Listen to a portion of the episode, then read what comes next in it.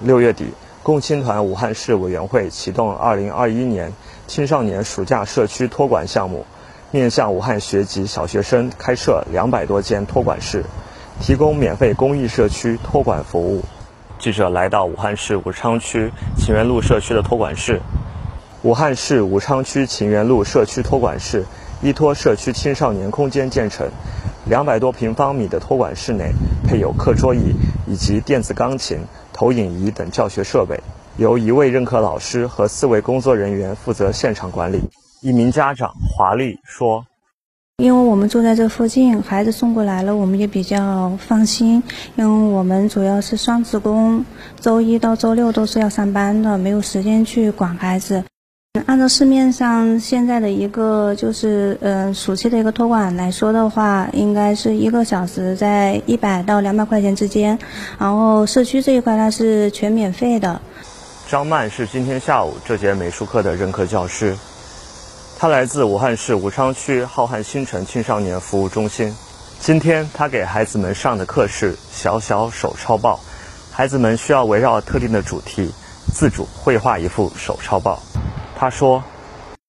呃，在教学之前，我们的教研组会讨论一周的主题，我们会提前做出 PPT 以及课件，查阅相关的资料，然后我们把它定成课以后会采购材料，呃，然后尽量能够让孩子有创意，能够让他们更喜欢这一节课。”我们为了活跃这个课堂氛围呢，我们是尽可能的多采用各种各样的材料，能够激发孩子现在的一个美育和创造力啊。包括课课程的内容，我们也是尽可能做到一个延展性非常的好和创意创意性有一个新的拓展。曹锦泽是华丽的孩子，他今年上六年级，谈起上托管室的感受。他说：“在这个社区辅导班里，我结交了很多很要好的朋友。辅导班里学到了很多关于科学、航天，还锻炼了我的动手能力。”